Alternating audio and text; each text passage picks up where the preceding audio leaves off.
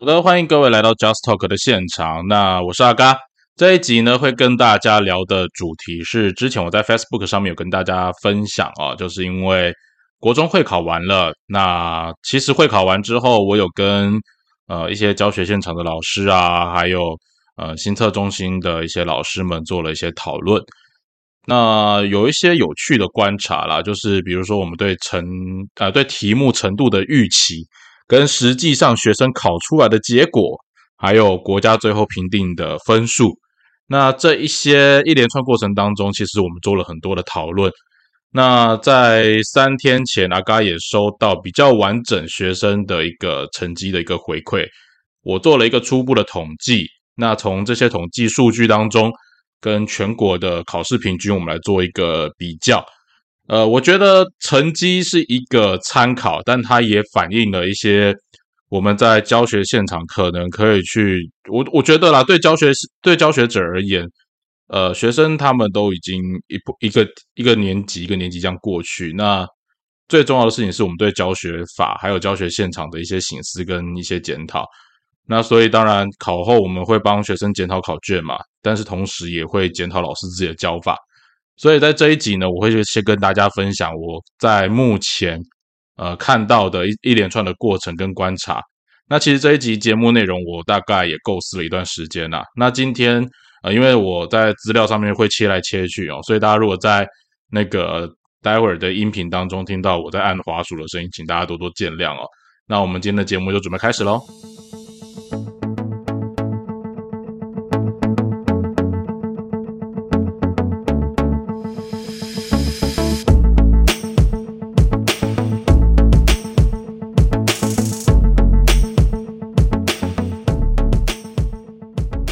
好，那我们先来看一下哈，就像我在三天前跟大家分享的，就是呃孩子们今年的考试的成绩啦。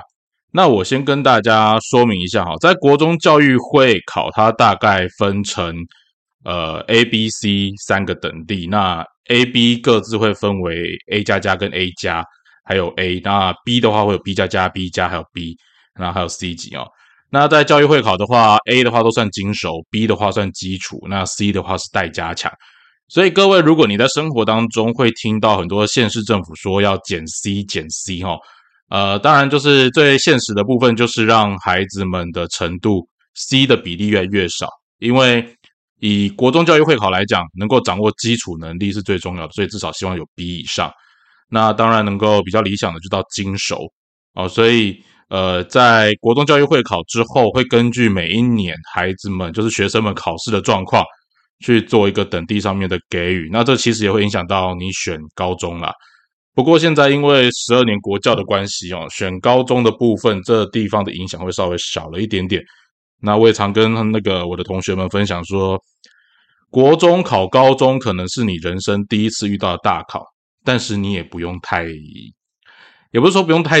太重视它，而是在于说，它真的不是决定你人生的一个很重要的事情，它是一个人生当中很重要的一个经验啊！好，你把它当成一个经验。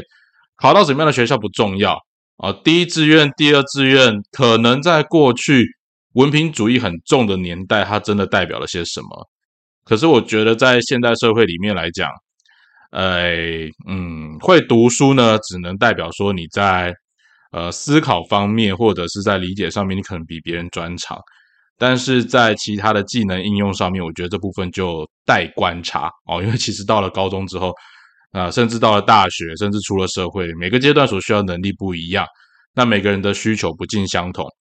但是我也会跟学生鼓励哦，就是其实，在国中阶段，你拿到 B 是最基础的啦，哈，因为 B 就是基础能力嘛。拿不到 B，就表示在社会上面你有一些理解能力可能会。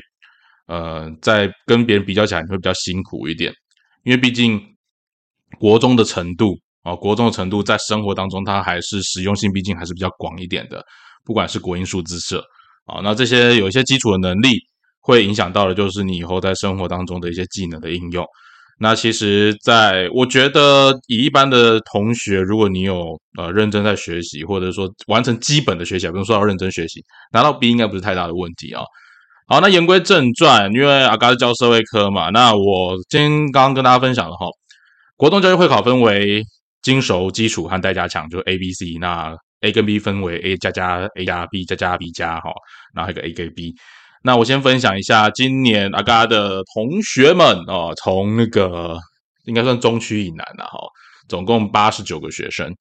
那八十九个学生在三天前的统计，我有没有最新的更新哦？A 加加的话大概是十九位啊，大概占二十一 percent 啊。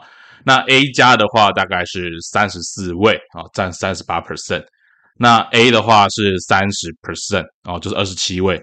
那简单来讲，就到精熟的加起来就九十八哦，九十八。那 B 加加的呢是三位啊，大概是三趴左右了。那 B 加的话大概是一位，占也差不多一趴。那不知道的呢，目前还没有回报给我的是五位，大概占六趴。哦，那我觉得以补教业老师来说了哈，学生呃整体上八十九位有九十趴以上都拿到 A 以上，我觉得是嗯勉强及格哈，勉强及格。因为 A 加加比例比我印象中稍微少了一点，因为 A 加加都十九位占二十一趴。我先说一下我考前的预估啦，因为以我对学生的理解，我也的确设定 A 以上的会占九十趴以上。啊，这地方我不否认我对我自己教学上面的自信。那接下来细节就是 A 加加 A 加还有 A 的分配。那这一次我的学生当中，百分之三十八是集中在 A 加哈，将近三十四位同学。那 A 的话有二十七位，那 A 加加只有十九位。其实我当初预估 A 加加应该至少要达到二十五位以上啊，因为我觉得在看完今年的，就是。题目试出之后，我觉得今年的题目偏简单诶，啊，真的偏很简单，我就去想很简单。我也很好奇，是不是因为那个新测中心的老师担心，呃，因为这一届考试的孩子们大部分都是受疫情影响，所以线上上课的机会比较多，那题目搞得比较简单。我先从我觉得题目比较简单这件事来跟大家分享啊。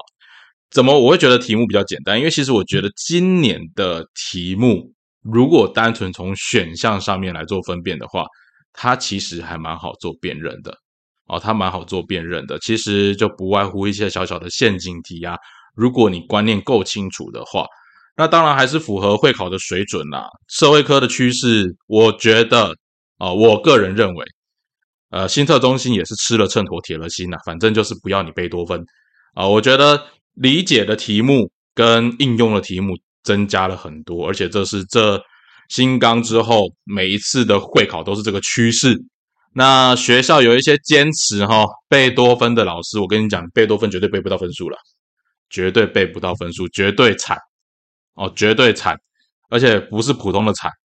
那我不晓得学校老师到底有没有意识到这件事，愿意去调整自己的教学教法，但是我相信。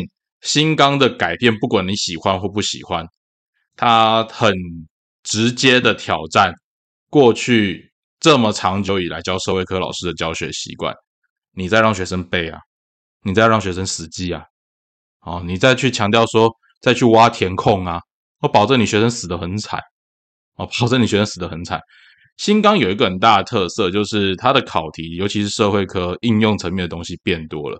学生不止阅读的速度要加快，他读图读表的能力也要加强，甚至是他的连接跟应用的能力。这块很多老师讲说啊，我上课就没有时间去分析啊，哪有时间去带这些东西？因为老师你根本就不会教啊。我讲现实一点是，老师你根本就不会教，不是呛老师。但是我是说真的，因为其实，呃，社会科的教学最关键的一件事情是你要带学生如何去做应用。哦，那我先强调一件事情。带学生应用，你一定要紧扣课纲。我再强调一次，你要带学生应用，你一定要紧扣课纲啊！为什么这么说呢？我在这边先跟大家分享一个例子，也是在呃今年会考之后，我跟很多老师讨论到的。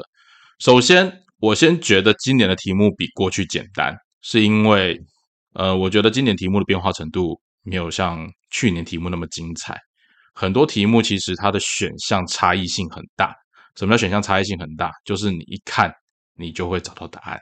那当然当中其中有小小的陷阱题啊，比如说，呃，伊斯兰世界不太可能出现在西元六世纪之前啊。这些细节的题目，大家有空去看一下那个会考题目类型。我今天在节目里面不会跟大家去谈到这个部分的细项哈。呃，但是我觉得比较更容易去分辨了，而实际上的状况是，学生考的比去年还要差啊。我是说全国，全国其实今年社会科的容错率多了一题出来，什么意思？如果我今年觉得题目比去年简单，那理论上容错率应该比去年再少一题。但实际上今年容错率多给了一题出来，表示孩子们整体上考的程度并不如并不如预期。怎么会这样呢？嗯，教学现场我跟很多老师在聊啊，就说啊，因为这一批孩子是疫情时代啦，哦，他们都上线上课程居多啦。还有人说啊，社会课时间本来就很少啊，哦啊。怎么可能还有办法去让他们去做理解跟应用？我其实讲一句比较现实的是，我今年其实考试呃会考完之后，我也跟了一些老师做分享。我说你们要不要试试看，请学校社会科老师来做做看题目？老师有些老师回答我说：“怎么可能啊？大家都那个地利光一定分开教啊。”我说对啊，老师，如果你觉得孩子程度不应该考的这么差，那老师你要不要自己写看题目啊？我教地理，我教历史，我教公民，但只教处理地理、历史、公民的部分啊，这逻辑不会很奇怪吗？老师不都至少大学学历以上吗？那理论上你来考国中的教育会考，你地理公拿个满分，好了，我们说客气一点，错个两题，应该不为过吧？可是。我有一个信念，我一直很想做这个实验，但是一直没有机会做。就是，不然老师你自己来考考看，叫社会科老师来考考看，这个很有趣了哦。因为其实，在国中教育会考里面，国英数这都单科嘛，但社会跟自然是属于复合式的科目，因为它里面如果你学科分类来讲，不会只有单科。可是他会考当中就只有一科，所以理论上来讲，学生三科能力的互通跟经手是有必要的。所以其实，在过去教学现场，我们就有一个叫做跨科学习。那我觉得在国中阶段，你地利公要跨科学习，其实不是不怎么难，而且应该算是一个基础。为什么？因为它是社会科学，你把社会科当成社会科学的一部分就好了。就是。你在生活当中，因为它还它的情境脱离不了生活的应用面，地理，比如说你像地图的应用、气候的理解，甚至是呃区域地理的基本认识，然后它如何在这些地理环境，在这些自然条件底下，如何去影响它的人文活动。那历史的部分，我们了解人类从。以台湾来讲啊，哈，在中华民国来讲，你就从台湾这块土地上面开始去延伸嘛。那当然，我觉得比较不公平的对离岛啦，澎湖、金门、马祖，你从来没把它放在课本里面是怎么一回事？哦，如果你要从本位主义去讲，都从认识台湾开始，但台湾怎么凭什么代表澎金马，这是另外一回事哦。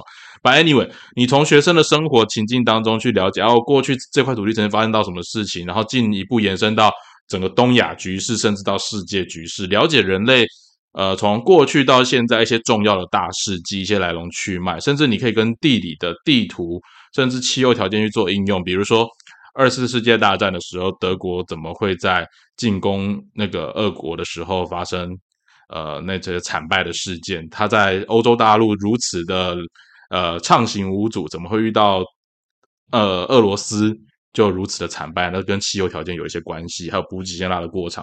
而这些都是生活当中一些经验应用的开端哦的一些开始。那公民的部分就我觉得更简单，因为它几乎把经济一些复杂的概念都移到高中去了。所以在呃国中阶段里面，从自我开始认识，了解到自己跟呃生活当中的一些社群，从个人、家庭、学校、社区，那进一步了解到很有最近很夯的性品的事件。啊，那你再去了解到我们整个社会组织的基本运作、基本架构，然后了解我们在这个组织架，在这个社会组织架构底下运作的时候，我们有哪些规则要去遵守，然后怎么去保护自己的权益。那进一步呢，去了解到说，呃，这些权益的争取，我们需要透过哪一些手段，甚至政治的制度来去协助我们完成这样的一件事情。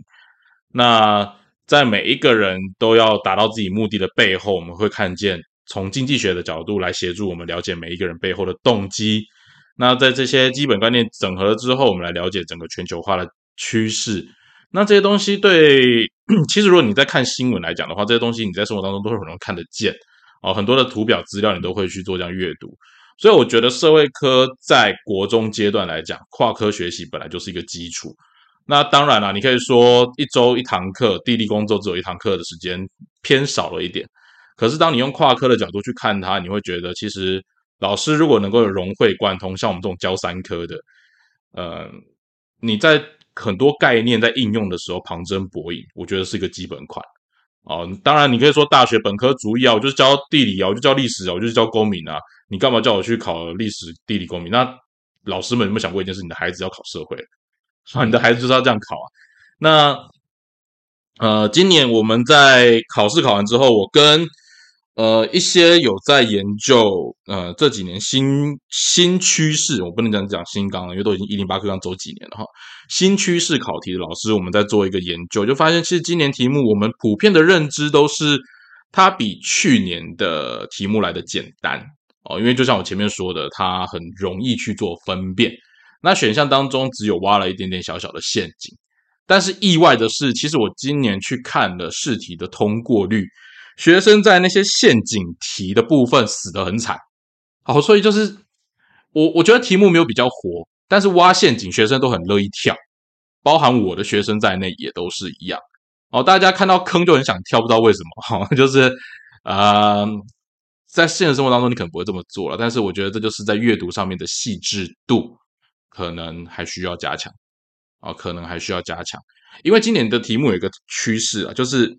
像我的学生在分享哦，在写前面的题目写的顺手，哦，前面二十五题写的非常顺手，得心应手啊。今年题目干单呐，哈，这种答题的心态建立之后，看题目就越写越顺手，越看越快，越写越有自信。结果写到一半，后来就会发现说，哎，后面开始埋藏了一些地雷，埋藏了一些小小的陷阱，因为你很开心的就这样子快，呃，踏着轻盈的步伐给他踩了下去。这是今年我看到蛮多学生的一个写照。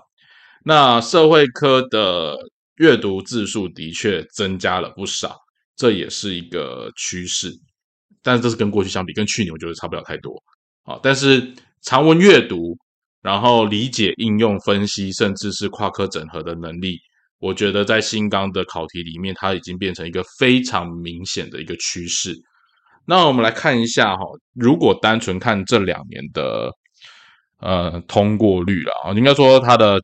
经熟基础待加强的人数，在一百一十二年的国中教育会考哦，经熟最多的科目是国文科二十七点一八，再来是哪一科呢？再来是我们的数学二十四点七八，英语二十三点五四。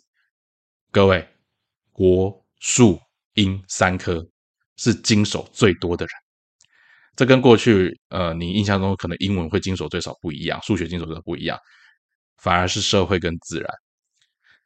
社会在今年的经手的，就是拿 A 以上有百分之十九点九二，自然是十七点一三，这两个考科的经手的人比例比较少哦，比例比较少一点。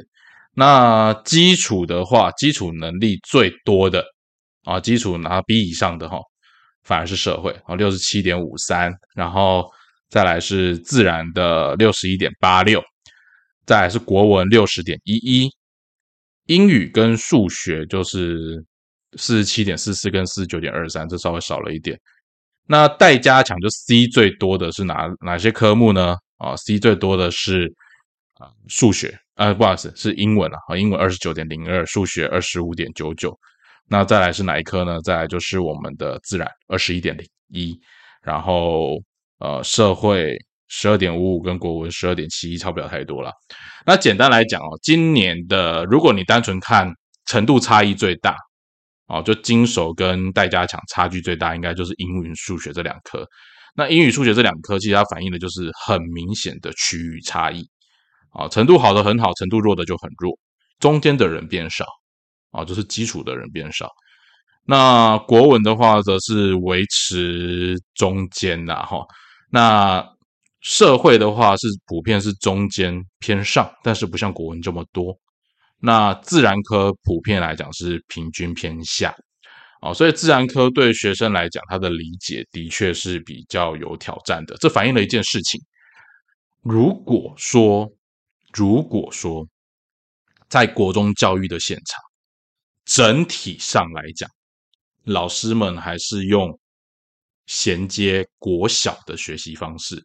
其实国小今年开始也是换到新纲了，新的一轮开始 run 起来了。但是老师们普遍认为，现在的孩子因为毕竟从旧纲上来，他只会习惯旧纲的模式。你还是习惯要学生背，要学生学学生去记，而不强调应用跟实用的话，其实孩子在社会跟自然这两科死的很明显，会直接呈现给你看。我会死的很明显的给你看。数学跟英语，我觉得那是城乡差距啊，尤其是补习就有差，这真的是真的是还是有用。但是英语跟数学为什么补习会有差？因为它还是做题目。啊，做题目，而且它题型变化不大。但社会跟自然这两科就不一样，社会跟自然这两科的题型变化相对之下就大了很多。那尤其是在自然科里面，嗯，自然科我觉得它最关键的一件事情是它版本上面的差异哈，所以导致呃老师在教法上面，过去呃自然科老师跟社会科老师通常都被当成副科，可是有没有想过社会跟自然，大家觉得这两个副科的，偏偏它的程度考出来都是最差的那两科。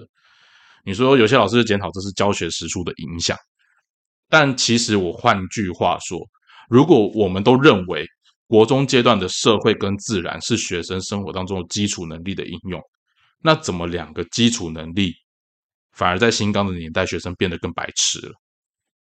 啊，我觉得在国中教育会考里面，嗯，新纲的趋势一直不断强调一件事情，就是国中开始你要强调实用。但是使用这件事情挑战的的确是教学现场的老师，我不是说挑战学生，挑战教学现场的老师。为什么？因为老师你是不是？如果你是老师的话，我也想邀请呃听众朋友去思考，你有没有去思考说，我们所教的学科，学生在生活当中他如何用得到？他如何用得到？那你在上课的时候，你会不会举这些例子，让学生去理解？我原来我学的东西在生活当中如何去做应用？会提到这一点，是因为，呃，像我在带孩子们在上社会课的时候，我最常讲的一件事情是，嗯，我觉得社会科，如果你觉得它难，是因为你觉得它需要背的话，那你会一直觉得它非常的困难。但我也必须坦白告诉你，如果你是用背的，你在会考拿不到分数，你拿不到分数，因为会考很多题目，其实你只要会分辨。你就拿得到，甚至会比你拿得到背的还要多。那我不是说社会科什么东西都不用记，社会科你需要去理解那个脉络，对一件事情的来龙去脉，去建立一个思维、思考、判断的方式而已。哦，我觉得这件事情是很重要的。我们就举一个大家觉得最需要记的历史科来说好了。历史科它的呃，我举例来讲，比如说我们在讲那个。伊斯兰世界，因为现在新纲有说三大宗教啊，就是佛教、基督教、伊斯兰教。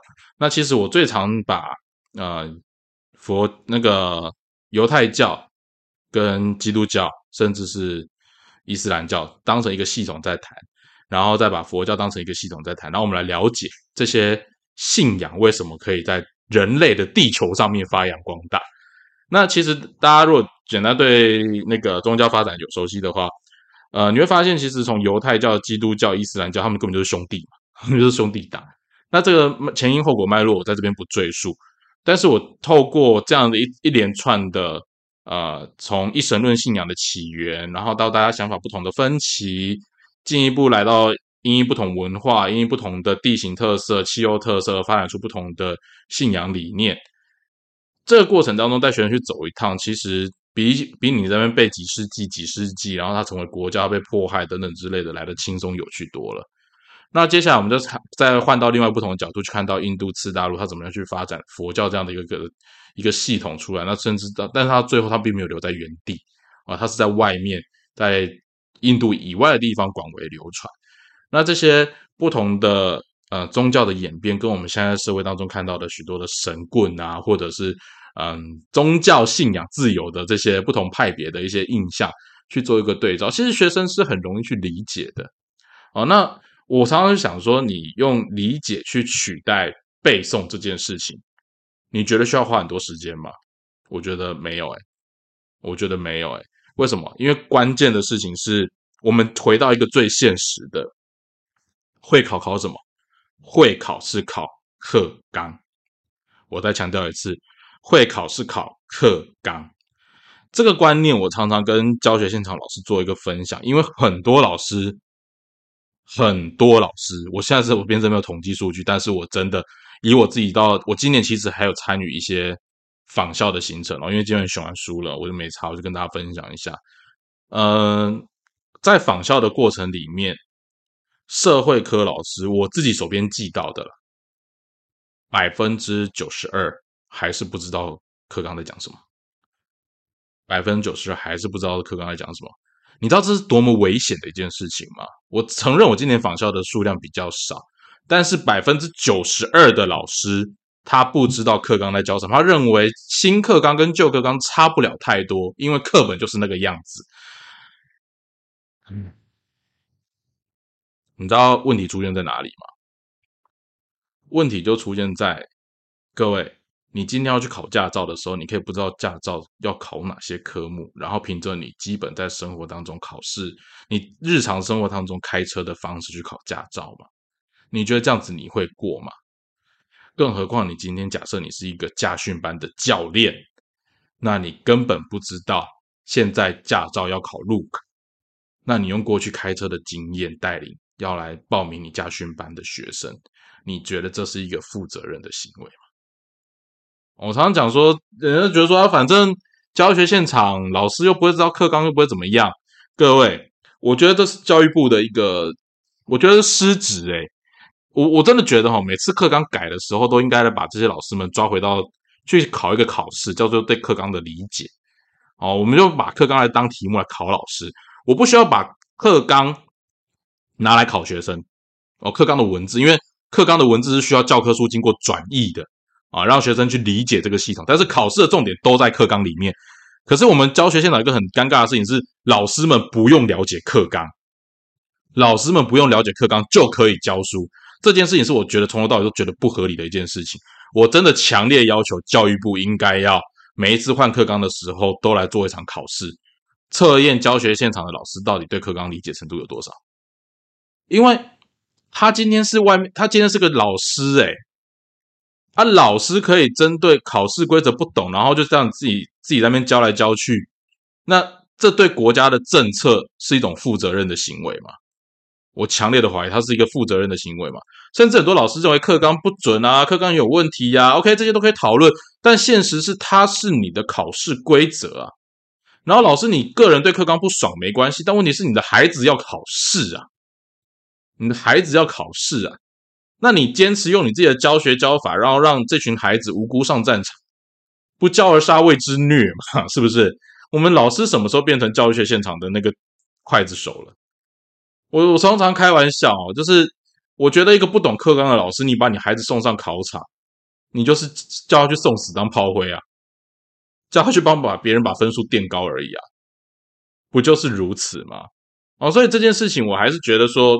尤其像现在有在研究一一八课纲了哈，一零八课纲走成这个样子，然后再看现在即将研讨的一一八课纲，我我深深的觉得，嗯，过去我们都说考试领导教学，考试考久了，教学现场老师就会变。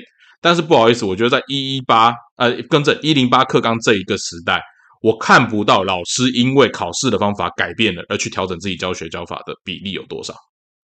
甚至很多老师是认为这个东西太难了。所以，我倒不如持续用我可以教的方法教到退休就好了。教学现场的可悲就在于，我们对老师没有一个退场机制，我们对老师没有退场机制，而没有这个退场机制，导致的是教学现场可以对老师不负责任。这是我很坦白的说的一件事情，我很坦白说的一件事情。嗯，选书啦，我说实在，选书你要选哪一家，这是老师的自由意愿。可是考试这件事情。要考的是课纲，考的是课纲哎。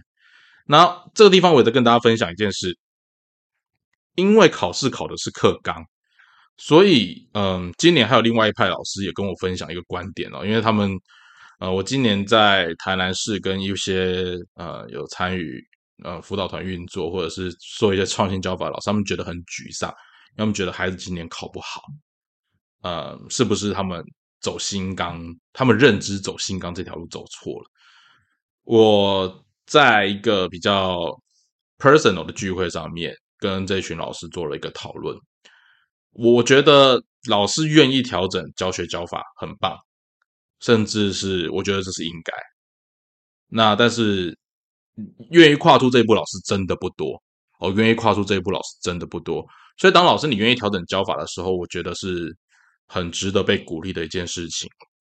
可是老师你调整教法的时候，不管你引进了什么样的思考法，或者是呃阅读法，都可以。但你有没有去思考，你教学的重点有没有放在课纲上？很多老师，比如说像地理老师，他带学生用 Google 地球去了解呃不一样的观察的方式，然后了解到，哎，用 Google 地球这样的一个。呃，软体你可以更自由的去游历各地的风景，这些都很棒。但是你有没有带孩子去了解？呃，比如说我们在地球上面看到的气候特色，会看到为什么会有这样的气候差异，甚至全球暖化的过程当中，气候变迁的过程当中，地球会产生哪些改变？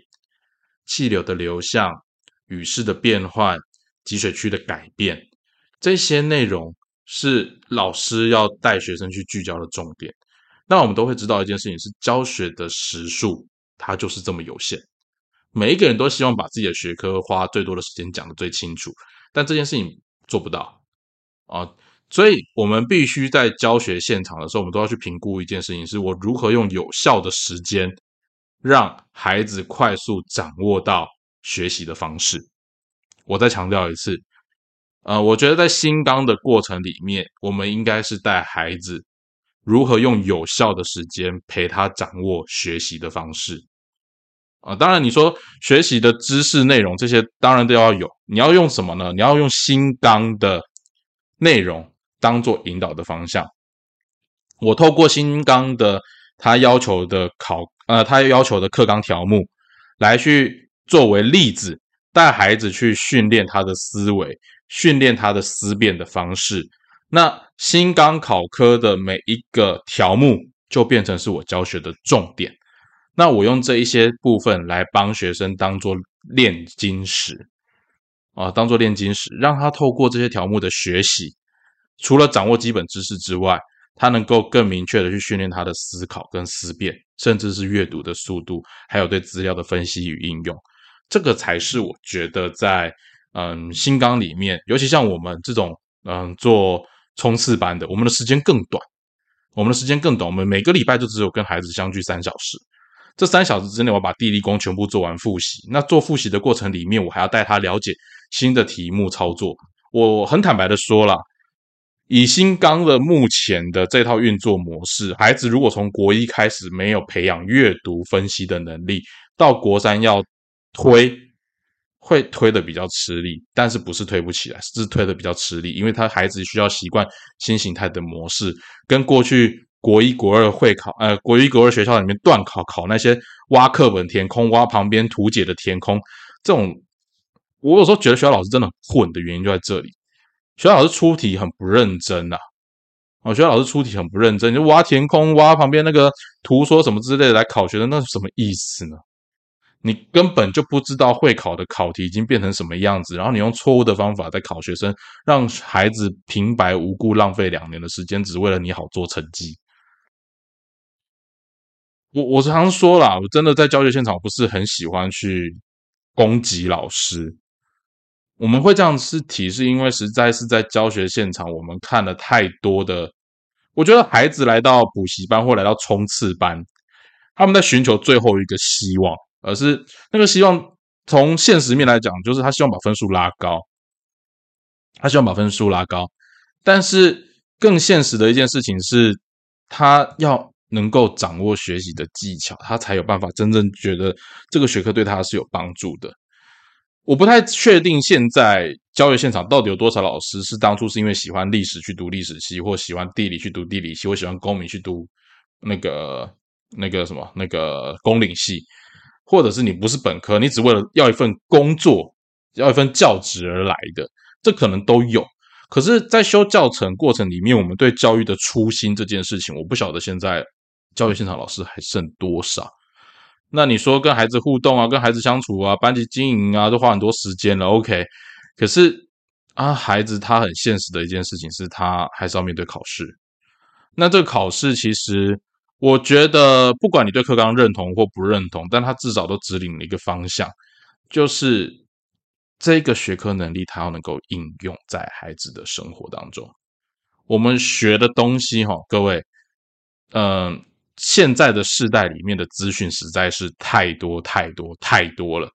你要真的去硬背硬记，我觉得这没有必要，因为你要查什么资料，你电脑打开、手机打开、Pad 打开，你都随时都可以查到一些资料。重点是你拿到资料，你要怎么用啊？嗯，我在我的节目当中常常聊了一件事情，包含像上次我去台师大演讲。我也去分享了，嗯，过去的人是在呃是在烦恼他怎么去收集资料，而现代的人是一堆资料在手上，不知道什么是最重要啊。这这个情境已经改变了，已经已经不同了。那你如何有效的去在最短的时间之内精准掌握到你要的资讯？这件事情对现代人来说，至少在这一代人来讲，它是很重要的趋势。Chat GPT 可以帮可以帮你写程式，可是你要下正确的指令给 Chat GPT。但如果你过去从头到尾从来没有独立思考的能力，你会发现，even 我面对着一个可以回答我所有问题的机器，但我连问问题的能力都不会。这是最危险也最令人恐慌的一件事情。因为过去当你不强调独立思考的时候，你所有东西都是被被喂养的，然后你只要像一台机器一样去回答那个答案。可是，当这个世界的知识量越来越大，你看这些 paper，好，人类的 paper 已经多到多到乱七八糟了。你要在一个学术领域里面持续往上突破，其实我说实在，它难度很高。但是，也是因为在人类知识爆炸的年代里面，你要找知识这件事情，其实大部分来讲并不难。但是，你要会用，要会分析，要会运用去判断，这是作为一个人最后的价值。我讲比较可可悲一点的话是这样，因为你想想看，我们在读地理、历史、公民，我们回到社会课里面来讲，你要去找朝代，你维基百科打开，八九不离十是正确的，再不行的话，再去比对一下资料，问一下 ChatGPT，甚至是翻一翻书，你都找得到这些资料状况之下，那你要背死背朝代的意义在哪里？读历史不外乎就是学习过去的人怎么做判断。那当他做出不同的判断、不同决策的时候，对整件事情的影响会是什么？他之所以人家认为成功的原因是什么？他认为人家失败的原因是什么？从这些经验里面，我们能够回推到现实生活当中，我该如何去运用发展？甚至比如说我在前面举的例子，每一个宗教在发展的背后，是不是很像行销呢？你在生活当中，你会看到很多行销的方式，很多很多传销的方法。这些某种程度上跟宗教信仰很像，甚至宗教信仰的模式还应用在某些政党上面。你会看到他们在鼓吹的时候，什么鼓吹大家哇一一窝蜂的相信这样的一个信念、一个价值？这就是宗教传播的威力啊！那我们常说很多诈骗的行为啊，那诈骗过程当中，假设我是一个学生，我如果被诈骗，我看到生活当中有人被诈骗，我要如何去分辨假讯息？政府会给你资讯就正确吗？这些等等之类的怀疑，甚至。你说性平的概念在过去课本中哦好像很重要，但好像不知道用在什么地方。那最近呢，性骚扰的议题出来之后，性平三法的修法有没有什么一个讨论的重点？那关键回来了，性平三法是哪三法？除了公民老师以外，很多老师可能不知道性平三法有哪三法。这个是这个社会上面你觉得？过去我们说啊，性性平教育很重要，性平教育很重要，甚至政治人物最近被爆出性骚之后说啊，我性平教育做的不够，或者性教育学的不够。那你到底知道什么叫性平教育吗？所以，其实我们在用的学科，呃，以社会科来讲，你在生活当中你应用的层面真的非常广。但是，老师你可不可以不要只是把它当成一个知识点硬塞给孩子？这才是最关键的一件事情啊！所以我们常说哦，在以我来讲。我在教学的时候，我一定先，因为过去我自己是出版业，我在教育出版业里面，我一定要对课纲非常的熟悉，因为我才会知道说，哎，那我怎么去应对？我到仿效的过程里面，今年我其实比较大的一个挑战是，很多老师会叫我在现场直接拿着某一家的版本直接做示范教一次给他们看。我遇过不止一次，因为他们觉得这家版本怎么可能可以用，怎么有办法拿来教书呢？呃，实际上到底好不好教，或者它有什么 bug，这是我们自己心里面知道。但是教学现场，我就是可以教给老师看，甚至这是影响老师最后选我选我去讲的那一套书一个很重要的关键的原因。我能够教给老师看，教给老师看，说这套书怎么用。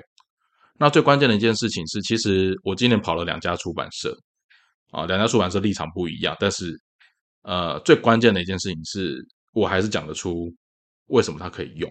那当然，我会挑我比较有利的部分。这这个部分也跟今年我去访校过老师报告。我今年大家挑我觉得比较好应用的部分来做使用，因为有些部分不是我编的，我实在是 打个句号。OK，好，那不是重点啦。但最关键的一件事情是，当我们了解课纲要教学的重点之后，那一零八课纲给老师一个很大的弹性，叫做你可以自编你的教学进度。那老师，你有没有把这个当成你的武器？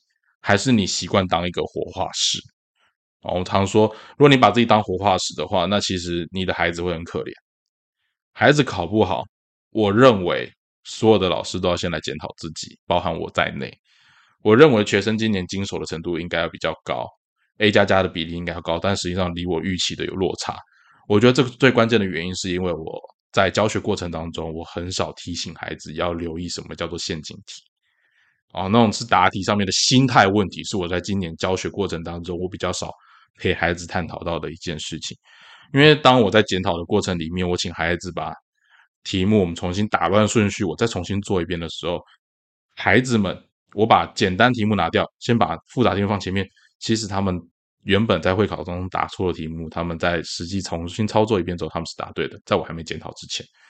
这是我今年做的一个小小的实验，所以心态这件事情，答题心态是我在今年当中，当然很辛苦这群孩子，因为他们帮我在考场上面做了一次又一次的实验，但我不否认这东西回不来，所以我也常跟孩子们分享说，其实不管你今年考的怎么样，都考完了，上了高中一切是可以重新再来。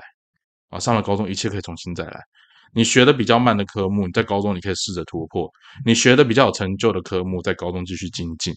甚至是到了高中之后，你要去思考，除了学科之外，我学到的东西，在我生活当中，我的应用面有什么？我一直是强调实用，就教育是一个实用的科学。因为到了，尤其像出社会之后，不会有人主动教你，你很多东西你要自己去问，你要很多东西你要自己去思考。哦，这件事情我也有一个，最近遇到的一个例子，我也心有戚戚焉，也跟大家做一个简单的分享哦。嗯。我们我在职场上面有遇到一位同事，那他很，他算新进的员工，他是一个算认真的员工啊，他做事情嗯很按部就班，但是他有一个很大的被挑战的地方是，他遇到问题的当下，他通常会先问那这个地方怎么办，然后就没了，就问怎么办，然后就没了。这个反映了一件事情，是他对整件事情他是没有思考。是他没有思考，他不知道怎么去判断一件事情的，呃，他该达到的目的是什么，甚至是从目标导向回推。我为了达到这个目的，所以我前面可能有哪些相关的人事、实地物，这个能力差是比较少一点，或是过去没有特别被提醒的。那像我在跟他共事的过程里面，这一块我就会去特别去强调，特别去强化，那大家去思考、去引导。我觉得。呃，出社会之后要做这件事情，相对之下，假设今天我们不是一个教育工作者，他在职场上面，他可能会被被白眼，这是有可能的，甚至会被有些主管会觉得这个人怎么教不会，这种东西怎么会来问？他在问问题之前，他没有先去，他只想问到答案，然后来填进去格子里，这很像什么写填充题，这就像是在写填充题。所以老师，你不要觉得说。我带孩子写填充题，我就在教他思考，教他背。呃，他也许是好批改，他也许有标准答案，但是你剥夺了他思考的空间跟可能性。呃，我跟大家分享，我在今年的国三冲刺班，我做了大量的题主题，甚至是我也引进了部分的小型的申论，请孩子们把这件事情的前因后果跟经过可能考量的因素会是什么，请他把它写出来。你说教育会考不会考这个东西啊？嗯，会考也许只是不考申论，但是他考思辨的部分，我觉得是没有少的。啊，这就是一种教学法。为什么呢？当我今天把选项拿掉的时候，我请孩子自己把这个前因后果跟可能考虑的因素把它写出来，这不就是一个复习吗？我这不就是一个复习吗？而且我时间有限，所以他必须在最短的时间之内把关键的重点的关键字提出来。那这些抓关键字的能力，过去在旧纲时期，他是看到关键字就可以回答；但在新纲时期，在一零八课纲时期。这些关键字成为他对一件事情判断的依据，一样叫关键字，但是功能、情意、内容完完全全大大的不同。这个也是我们在教学上面很重要的一个改变。那今年考试也考完了哈，那这一集啊，嘎有比较漫谈的方式跟大家分享了一下我在今年会考之后的一个观察啦。那我相信还有很多的细节。我最近也邀请了一些补习班的老师，还有一些呃教学现场的老师，我们做了一些讨论。那我也期待后面的节目有机会可以邀他们一起来聊聊看今年的会考之后，甚至是未来的一些考试的趋势。那我觉得关注教育现场，呃，为什么会一直针对老师？是因为我我必须讲啊，孩子很多时候真的是无辜的。孩子到了一个新的阶段，他就是一张白纸。那老师很重要，老师真的很重要。师者，传道授业解惑。哦，那我们不是只有传道而已，那而且传道的道是指道理。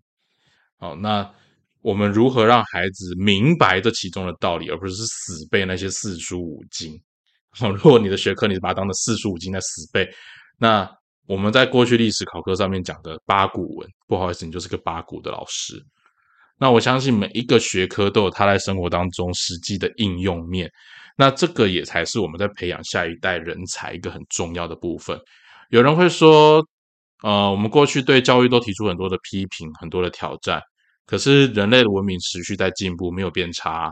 台湾的经济，我们的国际环境也没有变差嘛？这是我打一个问号啊，但是。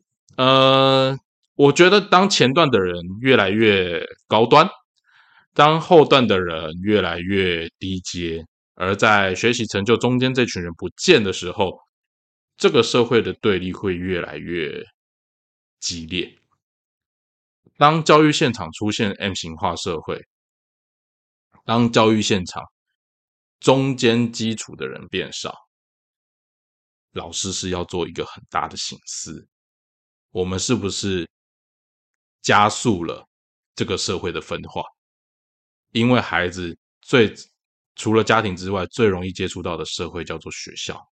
那如果连学校里面都这么明显的 M 型分化，老师你在教育现场的手段、手法，还有教育的理念上面，你没有办法跟上的时候，那你也成为这个社会对立的一个帮凶。我觉得多元社会的文化当中，大家会建构自己。的舒适圈，这是很正常的一件事情。可是，如果我们希望我们的社会能有更多的对话、更多的理解，那你是不是应该培养我们的下一代能够有独立思考，而不是盲从，不是一昧的盲目在接收？啊，这是教育，尤其是我觉得在社会科这个学科上面，对孩子来讲很重要的一个训练，跟呃，我们在带孩子去挑战。不同思维的一个很重要的方式。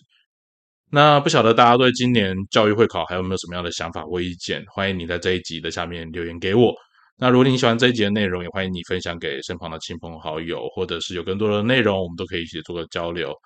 那我们今天节目就先到这边，那我们就下次再见喽，拜拜。